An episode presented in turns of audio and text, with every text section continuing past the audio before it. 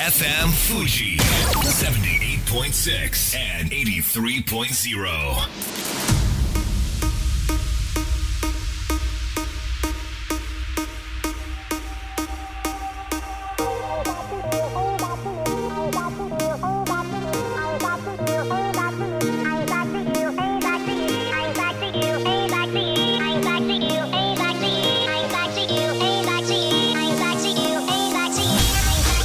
月曜夜のひとときいかがお過ごしでしょうか？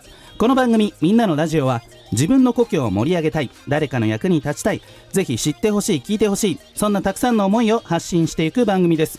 本日で第94回の放送東京代々木のスタジオビビットより公開生放送でお届けしてまいります。さあ今月から東池袋でレンタルスタジオのサービスを細々と始めた弊社でございますが、えー来月8月からはですね音楽教室をこちらも細々と開講予定でございまして今東京音楽大学の1年生の皆さんといろいろとやり取りをしています。これは音大生が少しでも就職で有利になるように1年生の頃からビジネスの経験を積んで悩んで失敗して最終的には成功体験に変えていただくことを目的に名もなき音楽教室というプロジェクトをスタートさせました。実は昨日やっと1人目の生徒が入会してくれましてもう感動しちゃったよと。でも学生の皆さんもねあ集客ってこんなに大変なんだと。でも入ってくれたらこんなに嬉しいんだ。こんなに嬉しいんだからちゃんとサービスしようとか。まあそういったなんでしょうね。普通の音大生だったらもう生徒が揃っているところに先生として行って教えるだけだけれどもビジネスっていうのはもっともっと前の段階から始まってるっていうのを分かってもらうにはすごくいい経験かなと思ってます。えーマイクロソフトの創業者ビル・ゲイツさんが過去こんな発言をしています。若い人を優先的に雇っている理由は若い人の方が向上心があるし新しいアイデアがどんどん出てくるからだということで私自身も学生のビジネスを、えー手伝わせていただきながら彼らの考え方出てくるアイデアをなるほどなと勉強させてもらってます。仕事はいろいろな世代が混ざるとより面白くなるかもしれません。こんばんは DJ 西川俊也です。さあそして番組の進行はもうお一方。どうもいやー西川さん手広くやってますね。そうですか？はいそんな私は今日はい文教大学でうんゲスト講師をしてきました、おう。唐揚げ大好きの有野育です。よろしくお願い申し上げます。よろしくお願い申し上げます。文教大学ってのはこれはちゃんとした大学ってことですよね。そうなんですよ。文教大学の湘南キャンパスで情報についてあの学んでいる学生さんたち、うん。今日はまあ30人くらいの前で、はあの声優の,、はい。あの声優とかアニメとか、はい。そういうものに対して90分語ってまいりました。え結構長くない？その尺。はいあの30分余りました。あ30分余った。でもまあ質疑応答とかね。そうなんです。いう時間に使ってもいいもんね。はい、で質疑応答ありますか？って言ったら、うん。うん。あの最前列の,、あはい。の男の子が、うん。8月20日に花火あるんですけど、はいはい。き一緒に行けませんか？っていう質問をいきなりそれ個人的な話でよろしいんですかね？自由すぎま でも公開ですからなんか笑えますせんね笑いました。今日のためにスライドをね、あのうん。20枚くらい作って、はい。あの挑んで、うん。いろいろね伝えたいこともあったんですけれど、うん最初の質問それかと思ってまあでもね面白かった。く人として気に入ったってことなんじゃないですかね。はい。みんなの前でそれ言うのもなかなかな勇気ですから、はい。きっと笑いに変えたかったんじゃないかなと思いますけれども、い、くちゃんは今日文教大学で学生の皆さんにそうなんです。まあこれセミナーっていうのかな？講演っていうのかな？ゲスト講師です。ゲスト講師。楽しかったですか？めっちゃ楽しかったです。先ほどおっしゃってたように、うんうん。やっぱ若い方というか、うんうん。学生さんたちってはい。アイデアとか行動が、うん。あの予想外そそれこそ質問もそうですしあのその時はアニメーションを作る授業だったんですけれども、なんかもう不思議なものを作っていたりして、こちらもすごい刺激になって面白かったです。はい。ということでそれでは本日もみんなのラジオ元気よくスタートです FM Fuji. FM Fuji. 78.6 and 83.0. この番組は株式会社フレイマアペライオン株式会社柴田ホーム会計事務所甲州藤川本菱純米大吟醸の提供でお送りしますさあここからは当番組のコメンテーター株式会社フレーマ大室秀明さんに登場していただきましょう。大室さんよろしくお願いします、はい、よろしくお願いします。ピアノ習いませんか？どういうことですか？早速勧誘してる。僕、弦楽器はできますけど、鍵盤が一切弾けないんあですよ。そういう人のために、ははいいぜひあの浦和に帰る途中に池袋ありますから。いや、いや、いいです。もう、あの、最近弦も触ってないんで、ちょっと鍵盤怖いです。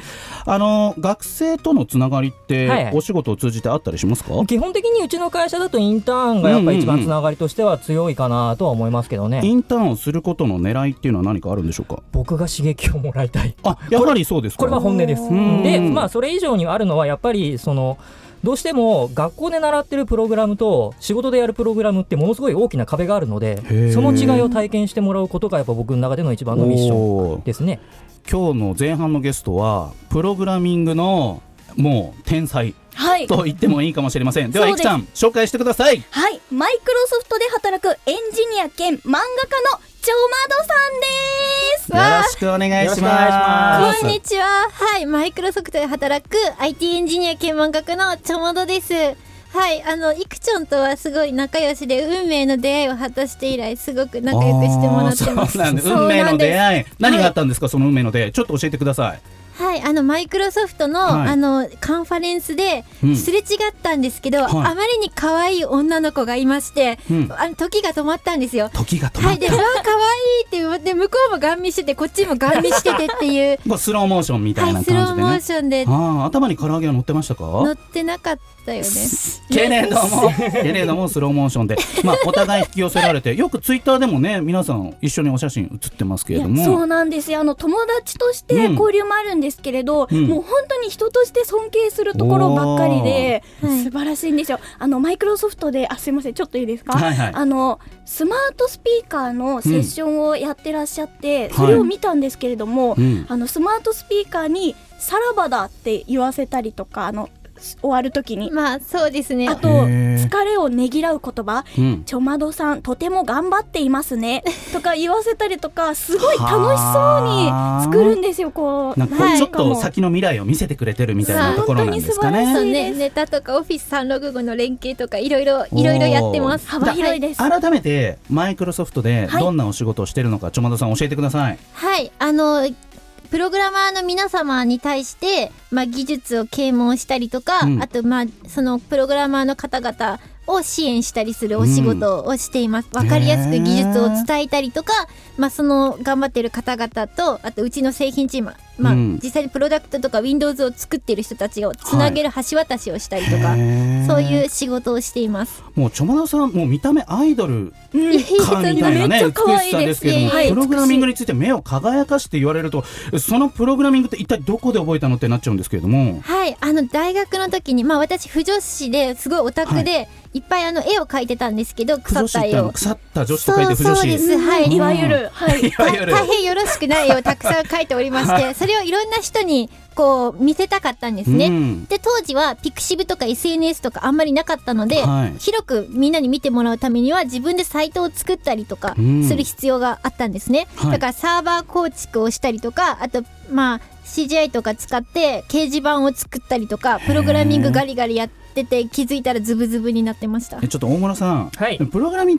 グってそんな簡単なことじゃないですよね覚えるのって。簡単に人は簡単に感じちゃうから難しいんですけどね。あパズルが得意。パズルが得意な人は得意ですよ、そうなんですね、はい、感覚的には。でもそもそもちょまださんどうしてプログラミングをやろうっていうふうになったんですかね？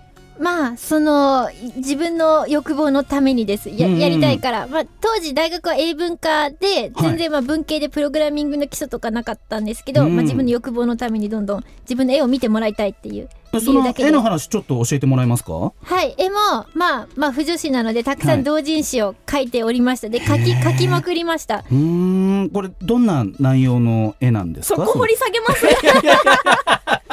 いや参考までにどんな感じなのかな？これ恋愛ですか？あー、まあ恋愛もあるかな、うん、恋愛もあったり。まあいろいろといろんなストーリーをか書いていって。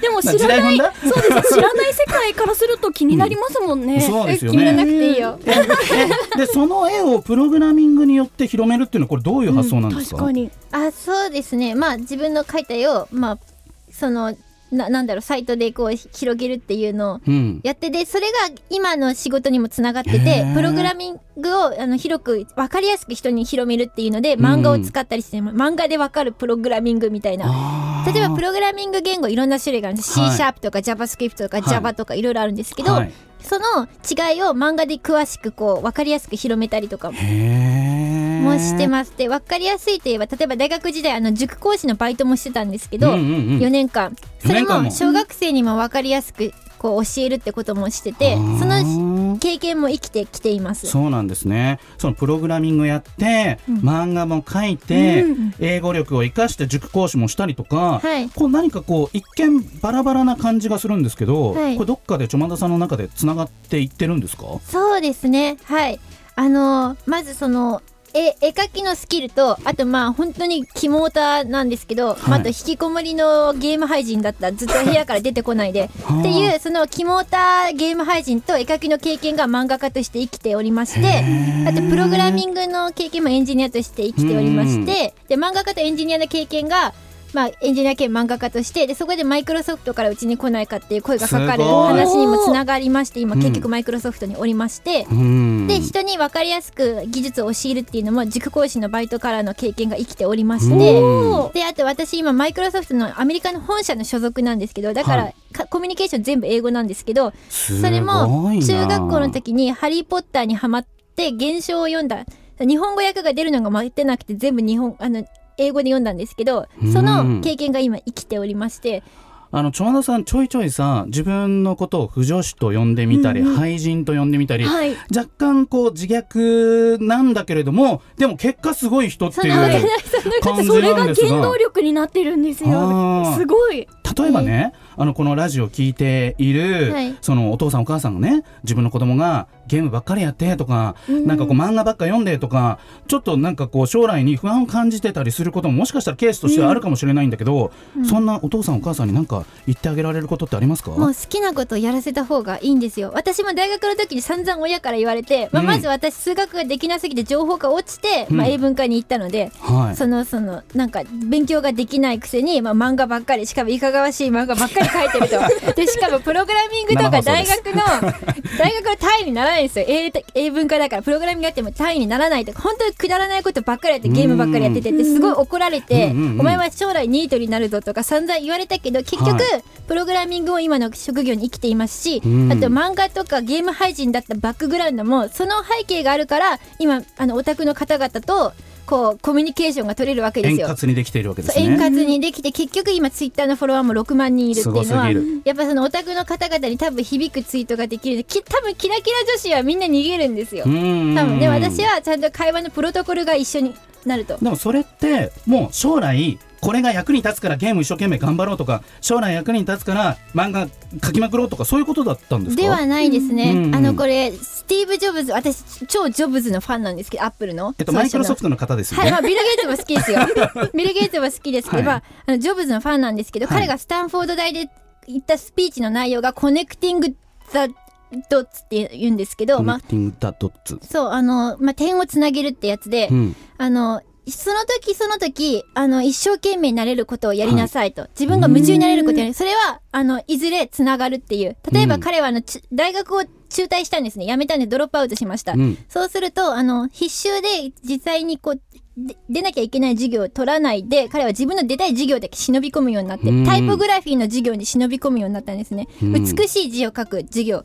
でそれがあの、うんいあの、なんだろう、Mac の、Mac、あの、マッキントッシュのはい開発につながる。Mac はあの、フォントが大変綺麗。綺う麗ん。それは、あの、ジョブズがタイポグラフィーの授業に忍び込んでたからです。その忍び込んだ時は、あの、いずれ Mac 開発するからっていうことは考えてなかった。そうですよね。いずれつながる。だその時その時好きなこと興味あることに一生懸命のめり込んだ結果、はい後から偶然それが役に立っていくっていうその通りです。うーんということでマイクロソフトのちまどさんが熱くジョブズのことを語ってくれたわけですけれども、はい、はい、はい。なんかこの夏やりたいことがあるとかおあのね、あ、そう、はい。いくちゃん、あの、ほら、海行くじゃん。そうなんですよ、はい。なんと来月海に行ってくるんです、それってそんな大ニュースなのかそれ。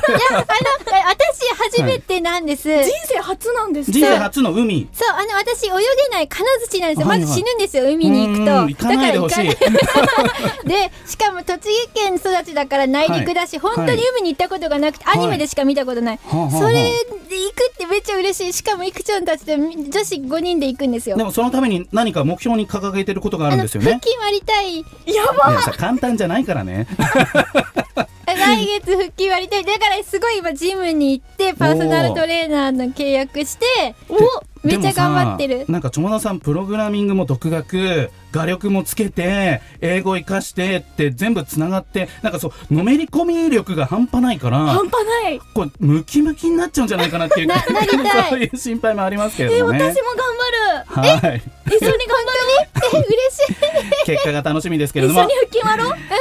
あっという間に時間が来てしまいました。それでは友田さん、えーリスナーの皆さんにメッセージをお願いしますはい、あの、好きなことをどんどんやってほしいです。絶対にそれはいずれ、絶対に役に立ちます。どんどんやりましょう。ということで、はい、わかりました。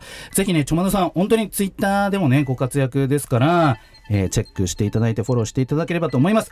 というわけで本日のゲストは、ちょまどさんでしたはい、ありがとうございます。ありがとうございました。さあ、それでは一曲お届けしましょう。見てきました、天気の子。そしたら、ここね、代々木じゃないですか。めっちゃこの周辺映ってて、あの、聖地化してますね、この辺。なんで、ぜひ、えー見ていただければと思います。 RADWIMPS で、グランドエスケープ、 featuring、三浦透子。FM Fuji. FM Fuji. 78.6 and 83.0.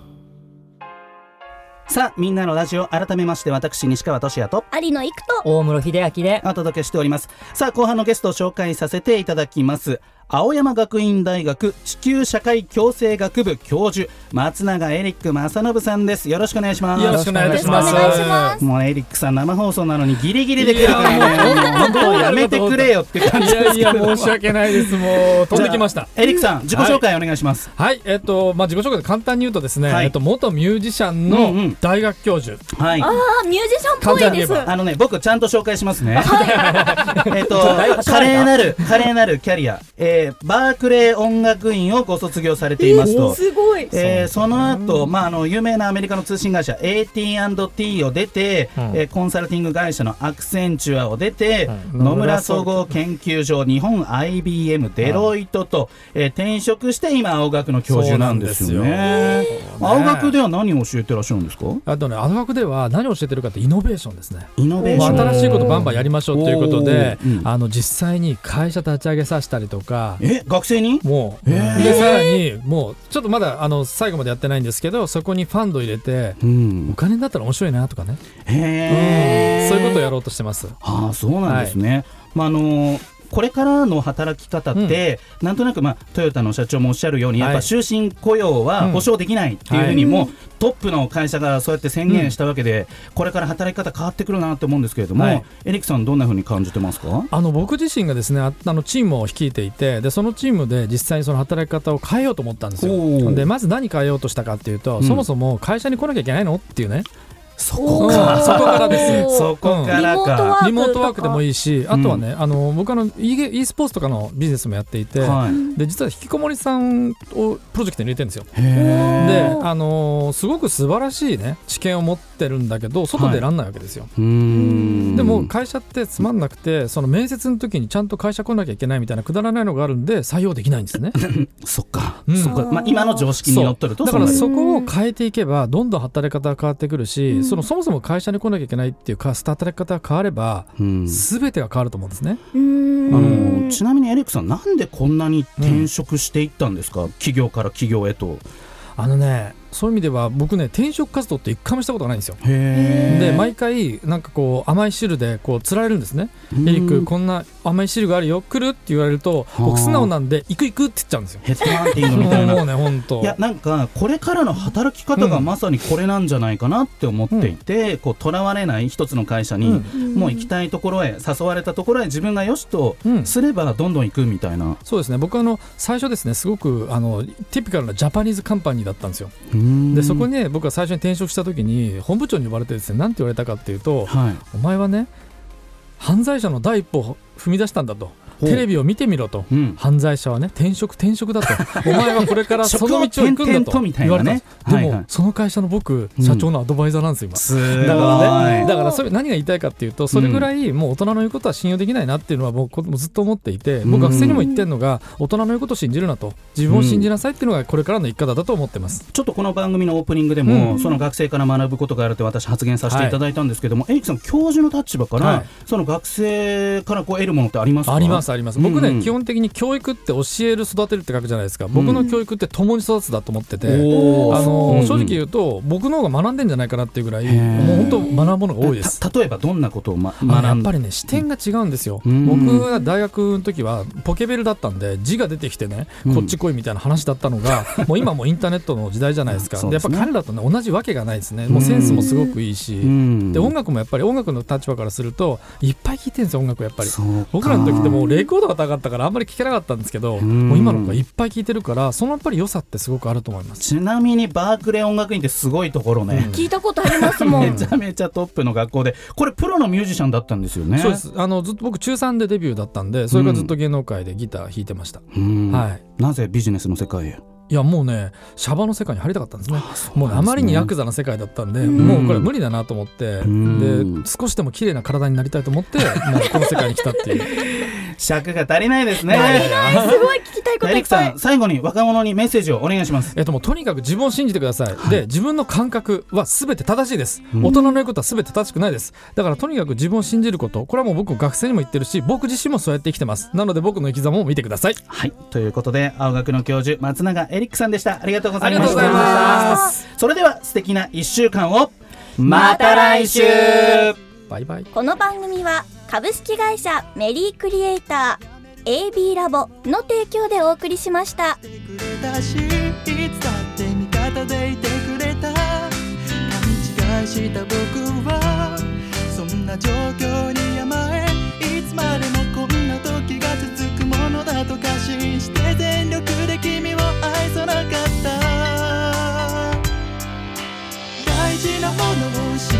て初めて気づかされた自分の愚かさ取り戻すこと